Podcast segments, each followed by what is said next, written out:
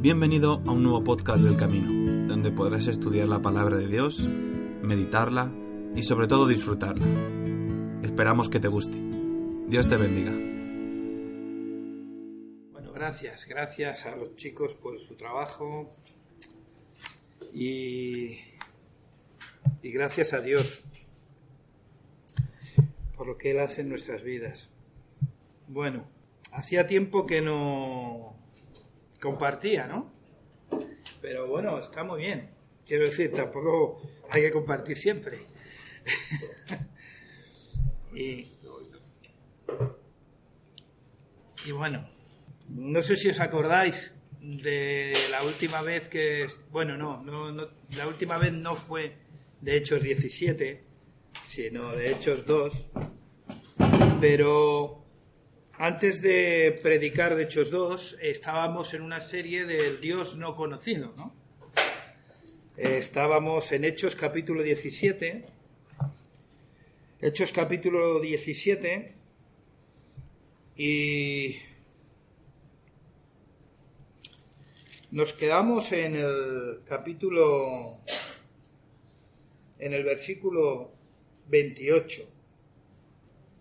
Pero para darle un poco más de sentido a la lectura, vamos a leer desde el versículo 23, desde el 22 que empieza el discurso de el discurso del apóstol Pablo.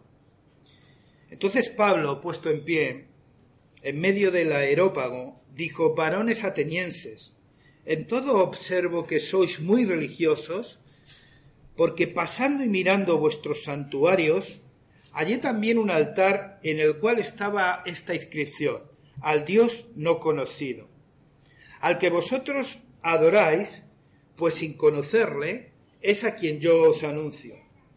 El Dios que hizo el mundo y todas las cosas que en él hay, siendo Señor del cielo y de la tierra, no habita en templos hechos por manos humanas, ni es honrado por manos de hombres, como si necesitase de algo, pues Él es quien da a todos vida, aliento y todas las cosas y de su sangre ha hecho todo el linaje de los hombres, para que habiten sobre la faz de la tierra, y les ha prefijado el orden de los tiempos y los límites de su habitación, para que busquen a Dios, si en alguna manera palpando puedan hallarle, aunque ciertamente no está lejos de cada uno de nosotros, porque en él vivimos y nos movemos y somos, como algunos de vuestros propios poetas también han dicho, porque linaje suyo somos.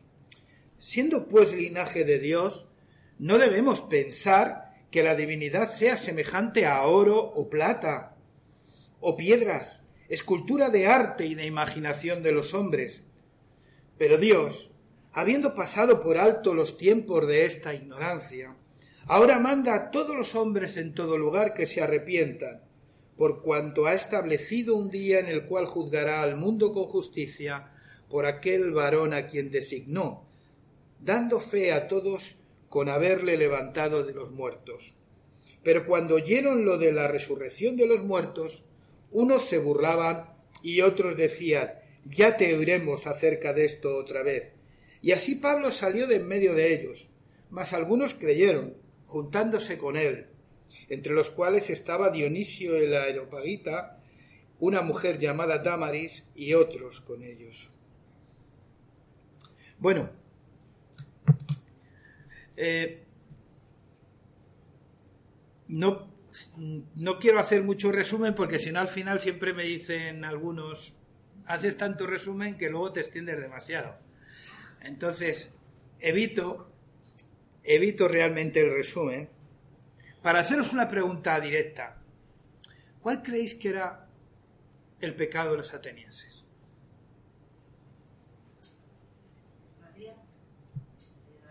La idolatría.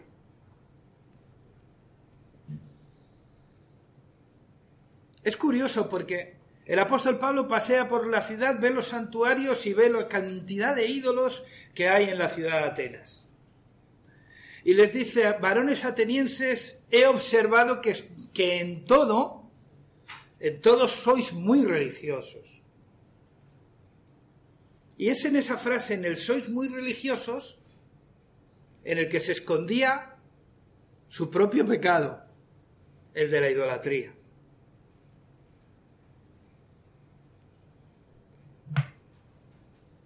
Martín Lutero decía que debajo de todo pecado se esconde la transgresión del primer mandamiento. Para cometer cualquier otro pecado, el primero que hay que transgredir es el primer mandamiento. ¿Cuál es ese primer mandamiento? No, es Éxodo 20. Olvidaron del catecismo. Éxodo 20, verso 3. No tendrás dioses ajenos delante de mí. Ese es el primer mandamiento. No tendrás dioses ajenos delante de mí. Es verdad que la consecuencia de ese mandamiento es lo que sigue diciendo. No te harás imagen, no tendrás ni, no te harás, esperar que es que, no te harás imagen ni ninguna semejanza de lo que está arriba en el cielo, ni abajo en la tierra, ni aun en las aguas debajo de la tierra no te inclinarás a ellas ni las honrarás. Pero el primer mandamiento es precisamente ese. No te harás dioses ajenos. No tendrás otro Dios que no sea yo.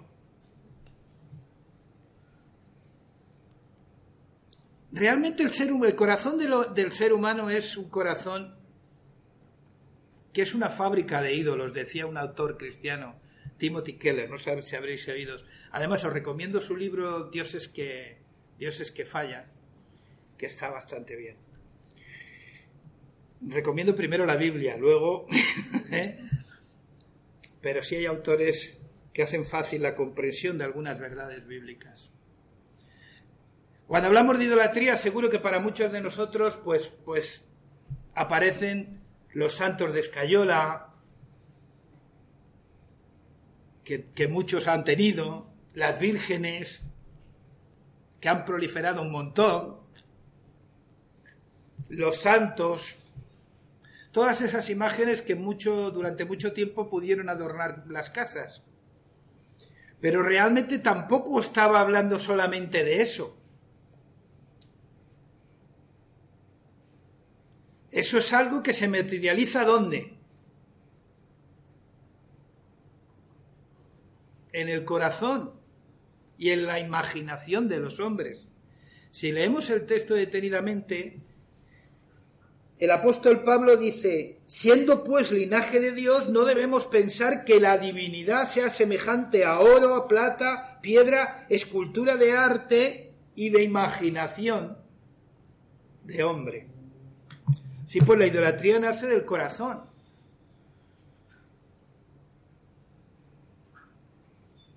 Y eso nos muestra lo que Chesterton decía, o por lo menos se le adjudica a él, una frase que dice, cuando alguien deja de creer en Dios, cree en cualquier otra cosa. Aunque hay quienes mantienen que nunca dijo eso, sino más bien que el primer efecto de no creer en Dios es perder el sentido común. En cualquier caso, cuando uno deja de creer en Dios, no es que no crea en nada, cree en cualquier otra cosa.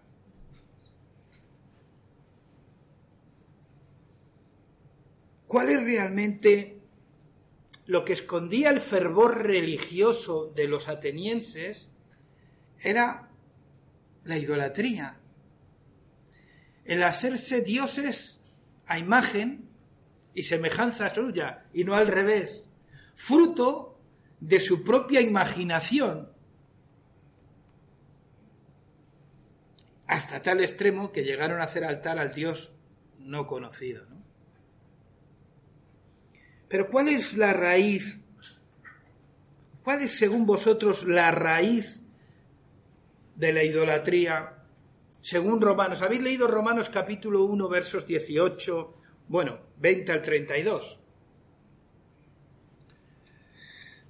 Si habéis leído ese pasaje, que si queréis lo leemos juntos, capítulo 1 del libro de Romanos, versículos 20 en adelante, dice así, Porque las cosas invisibles de Dios, su eterno poder y deidad, se hace claramente visible desde la creación del mundo, siendo entendidas por medio de las cosas hechas, de modo que no hay excusa. Pues habiendo conocido a Dios, no le glorificaron como a Dios, ni le dieron gracias, sino que se envanecieron en sus razonamientos y su necio corazón fue entenebrecido. Profesando ser sabios, se hicieron necios y cambiaron la gloria del Dios incorruptible en semejanza de hombre corruptible, de aves, de cuadrúpedos y de reptiles. Por lo cual Dios los entregó a inmundicia en la concupiscencia de sus corazones, de modo que deshonraron entre sí sus propios cuerpos, ya que cambiaron la verdad de Dios por la mentira, honrando y dando culto a las criaturas antes que al Creador, el cual es bendito por los siglos de los siglos. ¿Cuál es la raíz de la idolatría según este pasaje? Según lo que acabamos de leer, ¿dónde encontramos la raíz de la idolatría, del corazón idólatra del hombre? De, uno en uno. Todos a la vez no. Lo dice el versículo 21 conocieron a Dios, no le glorificaron como a Dios. ¿Y qué ocurrió? Que se envaneció su razonamiento. Hay, hay otras versiones, como la palabra que dice, se han dejado entontecer con vanos pensamientos. O la nueva traducción viviente que dice, comenzaron a inventar ideas necias sobre Dios. O Dios habla hoy, que dice, han terminado pensando puras tonterías. Tomáralo como queráis. Pero el ser humano se envanece en su razonamiento y eso hace que su corazón se oscurezca y termine siguiendo a otros dioses. Fruto de su deseo fruto de su ambición, fruto de su propia imaginación. ¿De dónde podría, dónde comenzó todo esto? Cuando uno se va al origen, hay gente que cuando predica el Evangelio no habla del Génesis, pero hay que entender el Génesis para luego entender por qué Cristo vino, ¿no? Y por qué hizo lo que hizo. Cuando uno va al libro de los orígenes, en el capítulo 3 del libro del Génesis, encontramos la experiencia traumática del hombre dejando a Dios a un lado, ¿no? La Biblia nos dice que la serpiente antigua era la más astuta de entre todos los animales. Eh, de todos los animales que el Señor había hecho. Y un día se pone a hablar con, con Eva y le dice, ¿de veras que Dios os ha dicho que no debéis comer de todos los árboles del huerto? Qué pregunta más aparentemente inocente, pero qué perversa, ¿verdad? Porque lo que trata es de torcer lo que Dios ha dicho. Dios, con que Dios es de verdad que Dios ha dicho, lo que está poniendo en tela de juicio es la palabra de Dios y el carácter de Dios, o la motivación por la que Dios dice las cosas. ¿De verdad que Dios os ha dicho que no podáis comer de todos los árboles del huerto? Y la mujer entra en la conversación y dice, hombre, ahí todavía mantiene su fidelidad en parte a lo que Dios había dicho, pero lo exagera un poquito, ¿no?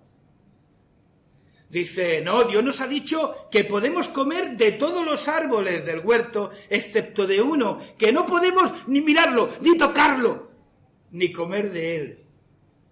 Porque ciertamente el día que comamos moriremos. La verdad que Dios no hablo ni de mirar ni de tocar. hablo de comer.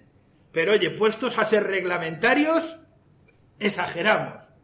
Puestos a poner límites, nosotros más. Así es como tuerce realmente Satanás lo que Dios dice. Y ahí es donde, apelando al pensamiento, entra lo que, lo que hemos leído en otras versiones. Envanecimiento de la razón, pensar en tonterías, ideas equivocadas de Dios. Porque ¿qué viene después de eso? Después de poner en cuestión lo que Dios ha dicho, viene poner en cuestión quién es Dios y cuáles son sus intereses reales.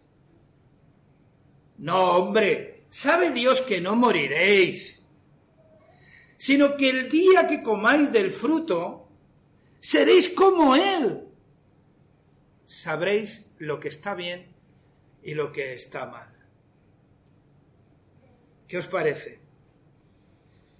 Al final, la duda estaba en poner en cuestión los motivos por los que Dios ha dicho lo que ha dicho. ¿Os suena eso? Existen a veces diálogos aparentemente inocentes. Llegamos a pensar que estamos reflexionando en voz alta con nosotros mismos.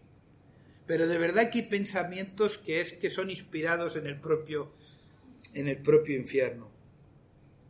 Poner en cuestión lo que Dios ha dicho mediante una exageración de los límites te puede llevar a una idea equivocada de Dios, a que ha dicho eso porque no quiere que seamos como Él.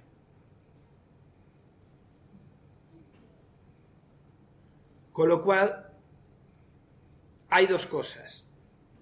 Poner en cuestión lo que Dios ha dicho me lleva a una idea equivocada de Dios, pero lo que es más grave, me lleva a aspirar que yo puedo ser como Él. ¿Y quién establece lo que está bien y lo que está mal cuando yo puedo ser como Él? ¿Quién? Yo. No solo conozco lo que está bien y lo que está mal, como conozco lo que está bien y lo que está mal, yo establezco lo que está bien y lo que está mal. Y la pregunta es, ¿qué es lo que está bien para ti? Pues seguramente todo lo que te satisfaga, lo que te recompense, lo que te haga bien. ¿Y qué es lo que está mal para ti? Seguramente todo aquello que no vaya con tus intereses, que no encuentres ninguna gratificación, que no ganes nada, por eso llevamos tan mal eso del prójimo, porque como tiene que ganar el otro algo, claro. Y eso es lo que distorsiona realmente, eso es lo que realmente es la semilla del pecado que hace que el hombre empiece a ser un peligro para sí mismo y para el conjunto de la creación. Ser como Dios. Hay quienes piensan que la oferta de Satanás en un principio fue una oferta de lo que tenían que hacer o no tenían que hacer. Haz esto o haz lo otro. Haz esto y no hagas lo otro. No, era una oferta mucho más ambiciosa y peligrosa. Era una oferta del ser. Satanás nunca le dijo ni a la mujer ni al hombre lo que tendrían que hacer. Pero sí les dijo lo que podrían llegar a ser. ¿Cómo? Desobedeciendo a Dios. ¿Por qué había que desobedecer? Al fin y al cabo Dios es un poco neurótico, todo le molesta, no quiere que disfrutemos de nada, no quiere que seamos libres, es que todo le molesta. Y es más, es un poco engreído, ¿no? Parece que Él es el único que tiene que ser.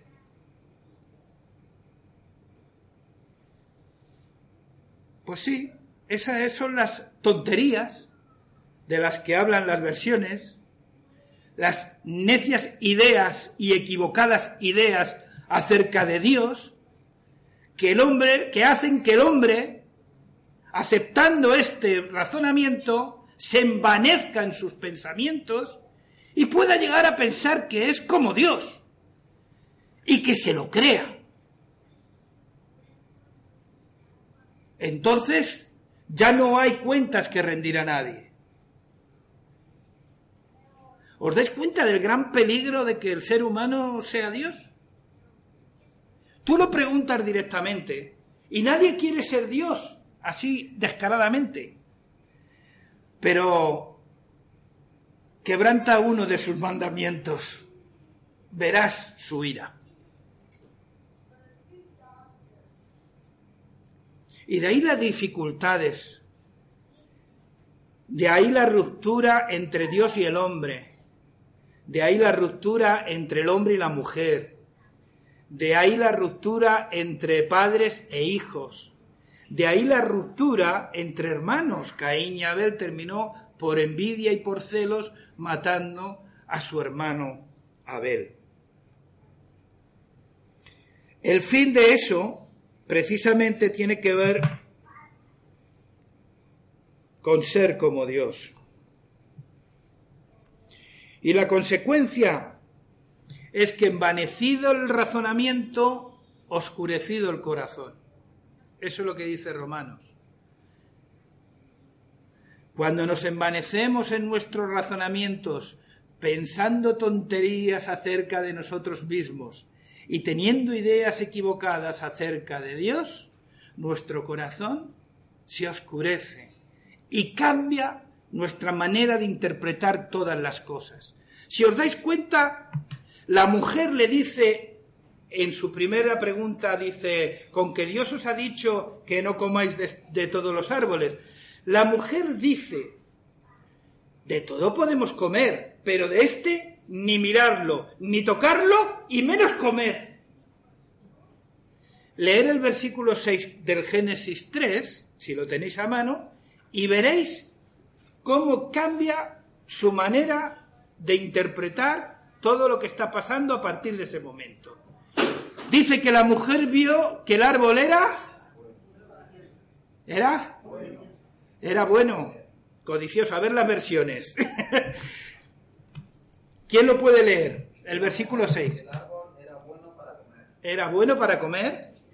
Que era agradable a los ojos. Que era agradable a los ojos. Y árbol codiciable para alcanzar la sabiduría. Y árbol codiciable para alcanzar la sabiduría. Los tres límites que la mujer se pone los rompe. No lo pueden ni mirar, ni tocar, y menos comer. Pues es bueno para comer. Es, ¿cómo era lo segundo, José Luis? Agradable a los ojos. Agradable a los ojos. Es bueno para ver. Y era codiciable para alcanzar. Por tanto, cambió su perspectiva del árbol. ¿Sí o no? ¿Os dais cuenta cómo cuando jugamos a ser dioses nuestra percepción del mal cambia,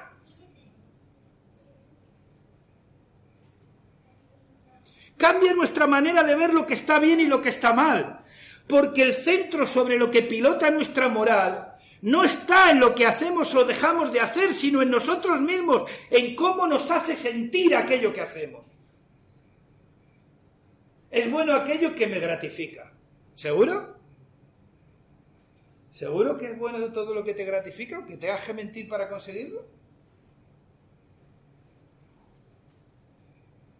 Aunque tengas que pisar a tu compañero, es bueno para ti y tienes, puedes pisar a tu compañero de trabajo porque es bueno para ti.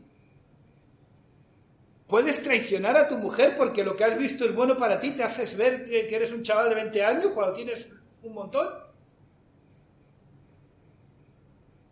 ¿Os dais cuenta cómo se distorsiona el mal cuando nosotros tomamos las riendas de nuestra propia vida creyéndonos dioses en nuestra propia opinión? Y eso lo podemos llevar a escala individual, lo podemos llevar a escala colectiva como iglesia, cuando nos creemos que somos mejores que nadie, ¿no? Lo puedes llevar a escala de país y de nación cuando algunos piensan que su territorio es más importante que cualquier otro territorio y que son capaces de romper hasta con su abuela. ¿Os dais cuenta la distorsión que hacemos de las cosas cuando pensamos en nuestros egoísmos y en nosotros mismos por encima de todo? Cuando pensamos que solo lo bueno para mí es bueno para todos y que solo lo que es malo para mí es malo para todos,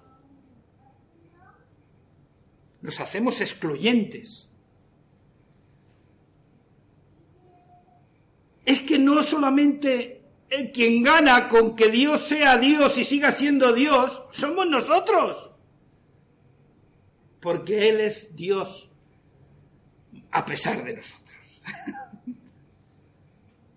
Pero que Él sea Dios a nosotros nos interesa como, como sociedad. Que Él siga siendo el Dios que hizo todas las cosas, al que todos hemos de rendir cuentas, nos interesa a todos. Pero como dije, nuestro corazón es un corazón idólatra y tendemos, tendemos a fabricarnos dioses. Dioses que responden a nosotros.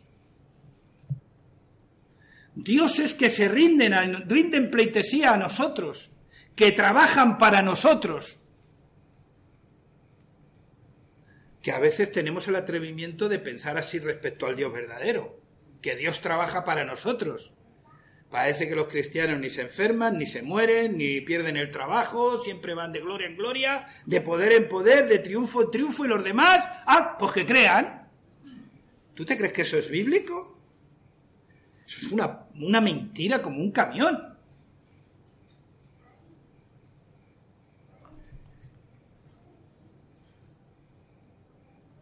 El corazón del hombre fue oscurecido, por eso, por eso el profeta Jeremías dice que qué es más engañoso sino el corazón del hombre, ¿no?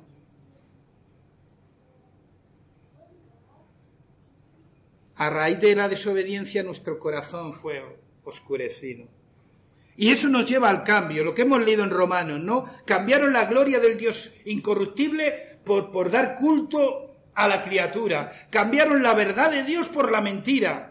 Produjo un cambio en nosotros el cambio que hemos visto en Eva, ¿no? De cómo ve el árbol de forma distinta hasta el punto de que termina tomando del fruto.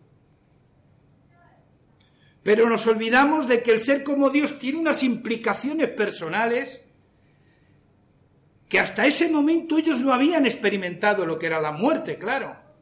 No sabían lo que era la muerte, pero no solo la muerte, no sabían lo que era la vergüenza.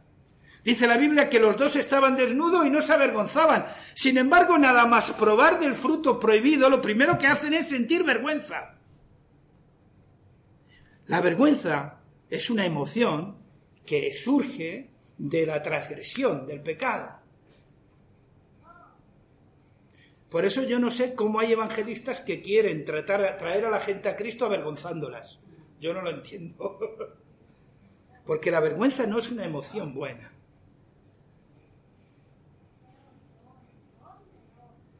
Y el miedo. Escuchan la voz del amigo, del que paseaba con ellos en el huerto, y de repente empiezan a sentir miedo. Eso no lo habían sentido nunca. Empiezan a sentir miedo. Y el miedo les lleva a esconderse, a jugar a, a que lo que importa no es que haga el mal, sino que no me pillen. Esa, esa pillería surge mucho, ¿verdad? Pero el miedo nos lleva a escondernos del amigo, del Creador de Dios. Sintieron miedo por primera vez después de pecar. Y sintieron culpa también, la culpa no la habían experimentado. Pero cuando, cuando vino Dios y les dijo, ¿quién os ha enseñado a que estabais desnudo? Ahí se les vino el mundo abajo. Ahora, ahora a ver quién ha hecho la culpa. ¿No? Hombre, pues ¿sabes lo que te digo, Dios? La mujer que tú me has dado. Fíjate tú, ¿eh? O sea, el problema ya no era la mujer, era Dios que le había dado esa mujer. La mujer que tú me has dado y la mujer que dijo, no, no, la serpiente. Y la serpiente ya no tenía nadie más. Entonces, desde entonces trabajamos mucho la autojustificación. Y no nos damos cuenta que para justificarnos a nosotros mismos tenemos que culpabilizar a mucha gente. Todo por no asumir nuestra responsabilidad. Emociones como el miedo, como la vergüenza, como, como, como, como la culpa, como la, la autojustificación, como el dolor, el sufrimiento. el dominio, las relaciones entre iguales de dominio, la envidia, los celos que vemos luego en el capítulo 4 con Caín y Abel, la competencia. Esos son implicaciones personales del pecado. Y las globales, pues si uno ve, lee Romanos capítulo, capítulo 1, versículos 24, por ejemplo, dice, por lo cual también Dios los entregó a la inmundicia en la concupiscencia de sus corazones, de modo que deshonraron entre sí sus propios cuerpos. Versículo 26. Por eso Dios les entregó a pasiones vergonzosas, pues aun sus mujeres cambiaron el uso natural, y de igual modo también los hombres, dejando el uso natural de la mujer, se encendieron en sus lascivias unos con otros, cometiendo hechos vergonzosos, hombres con hombres, y recibiendo en sí mismos la retribución debida a su extravío.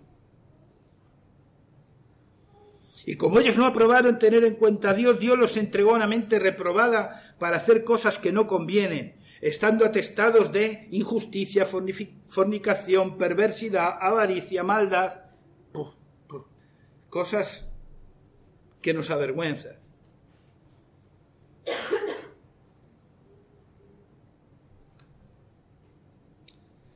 ¿Sabéis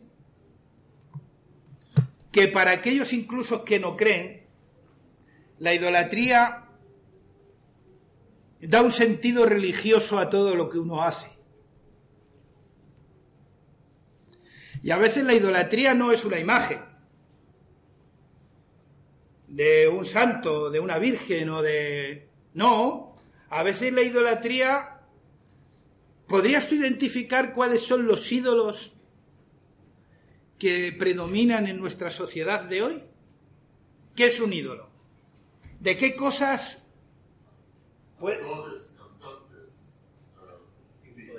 el éxito, el éxito, el dinero, la reputación.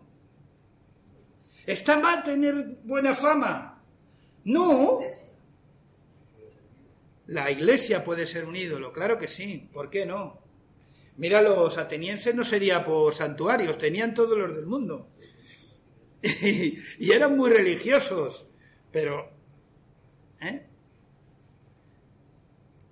El sexo, hoy no se puede hablar, hoy parece que todo está condicionado por eso. Seguimos en el mismo rollo del principio, la autodeterminación de uno mismo. Yo decido quién soy y lo que soy. Eso tiene que ver con que no hay Dios y por tanto yo quiero ser lo que quiera ser en cada momento. Podemos identificar los dioses que a veces nos someten a nosotros como seres creados por Dios, que incluso creemos en Él, pero que a veces nos vemos atraídos y seducidos por ellos. Incluso la gente que no cree en Dios, cuando son idólatras, dan un sentido religioso a todo lo que hace. Porque detrás de esa idolatría lo que hay es una búsqueda de redención. Quiero redimirme a mí mismo. Incluso haciendo el bien a los demás, quiero redimirme a mí mismo. Y lo que hago en el trabajo, teniendo un gran trabajo, es redimirme a mí mismo. Y lo que hago buscando el éxito por encima de Dios y de mi prójimo y de todo el mundo es redimirme, busco redención.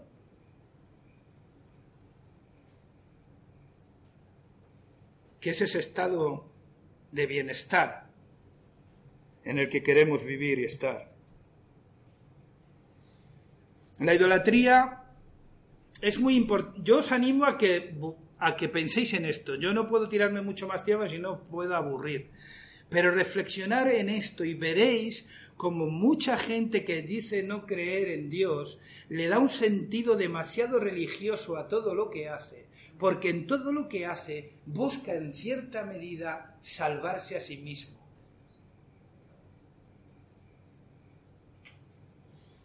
Y es porque en el fondo de nuestro corazón sabemos que necesitamos salvarnos.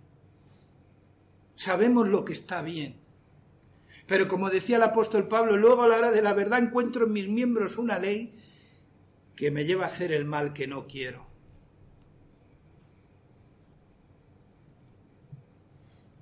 Y lo que hace el apóstol es llamarlos a qué? Al arrepentimiento. Metanoia, cambio de manera de pensar. ¿Os dais cuenta cómo al final todo se cuece aquí? El envanecimiento de nuestros razonamientos nos llevan a la idolatría, al abandono de Dios, a, usurparle nosotros mismos en lugar a Dios.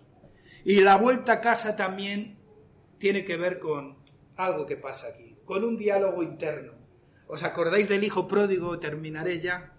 El hijo pródigo que se fue no hablaba con los cerdos.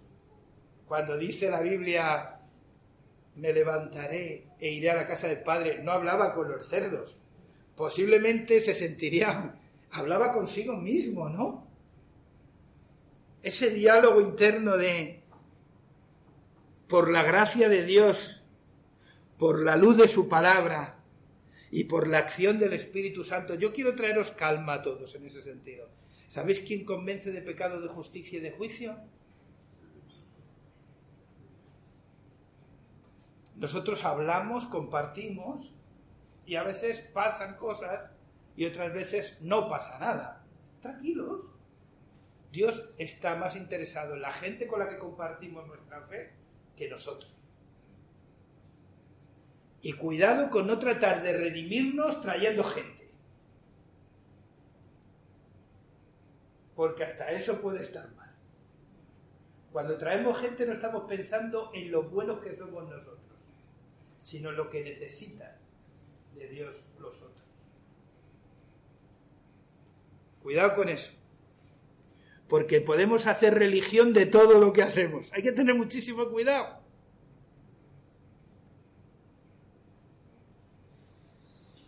La acción del Espíritu Santo y su palabra provoca en nosotros un diálogo interno que se llama arrepentimiento.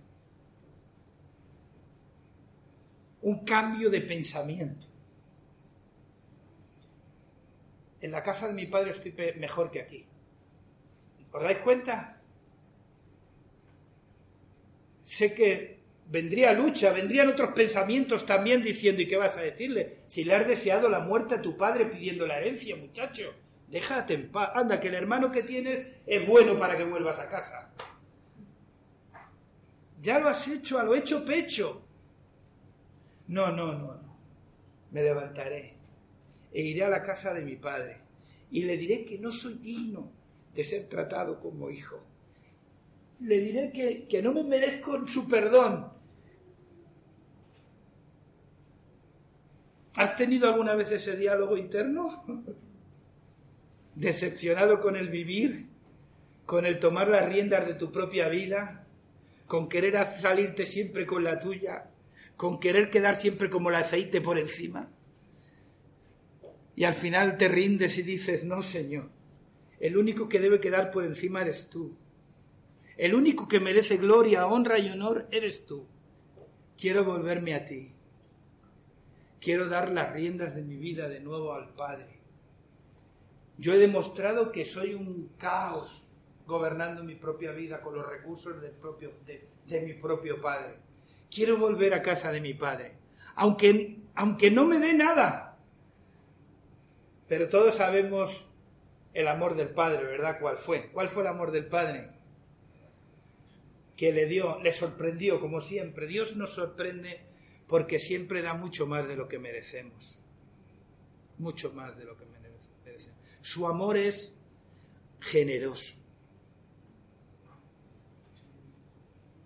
Es lo que le dijo el apóstol a los atenienses, habiendo Dios pasado por alto el tiempo de la ignorancia, ahora Dios manda a todo hombre y en todo lugar que se arrepienta.